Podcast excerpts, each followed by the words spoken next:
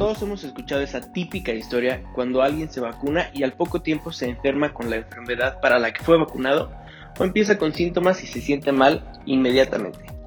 ¿Será esto cierto? En este capítulo de Consulte a su médico les voy a platicar un poco sobre los tipos de vacunas y qué puede y qué no puede causar efectos adversos o reacciones adversas. La vacuna contra la varicela y las gotas orales conocidas como Sabin para polio son un ejemplo de vacunas vivas. En general las características es que inducen la inmunidad humoral y celular y estas son algunas que en realidad sí se pueden convertir hacia la forma virulenta, o sea, la forma activa de la enfermedad. Sin embargo, una de las ventajas de estas vacunas es que no necesitan refuerzos. Esto quiere decir que una vez que te vacunas contra esto, no necesitas otra vacuna. El segundo grupo son las vacunas muertas. Estas vacunas inducen la inmunidad humoral y sí requieren refuerzos. Ejemplos son como la influenza y la hepatitis A, así como la rabia también. El tercer grupo son las vacunas de subunidades. Esto quiere decir que las vacunas contienen pequeños pedazos específicos sobre un patógeno o sobre un bicho, así imagínenlo.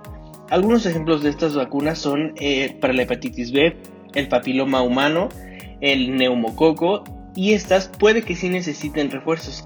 Sin embargo, es mucho más larga la actividad inmune que nos ofrecen.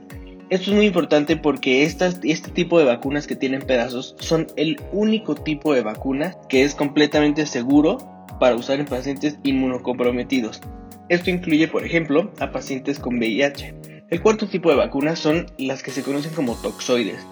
Estas vacunas contienen pedazos de las toxinas o de las sustancias que hacen daño que son liberadas por los patógenos o por los bichos. Estas también puede que requieran refuerzos y es también seguro usarlas en pacientes inmunocomprometidos.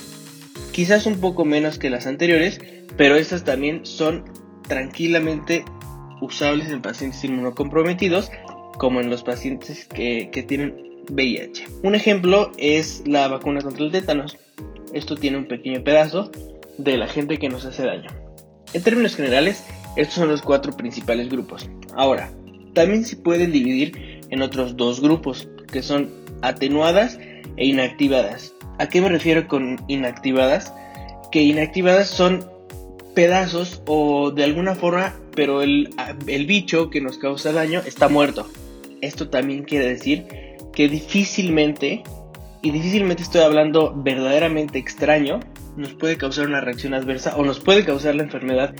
En las hay adentro del adentro del grupo de las vacunas inactivadas hay un subgrupo que son inactivadas completas. Esto significa que estamos más del 99.99% seguros de que estas vacunas bajo ninguna circunstancia los puede enfermar de los que se están vacunando. Estas vacunas son la influenza, una vacuna que se conoce como Salk, y la hepatitis A. Estas tres vacunas, por la forma en la que están hechas, están inactivadas completas, es virtualmente imposible que les cause esta enfermedad para la cual se están vacunando. Entonces, la próxima vez que te piden un refuerzo anual de influenza, no dudes en ir con tranquilidad a tu centro de salud o con tu médico para que te la pongan. Y aparte, este año tendrá una importancia mucho mayor, ya que lo más probable es que cuando llegue la temporada de influenza a partir de octubre, sigamos con COVID-19 en nuestras vidas. Entonces, más vale prevenir que lamentar. Esto fue un capítulo más de Consulta a su médico. Soy Víctor Andrade.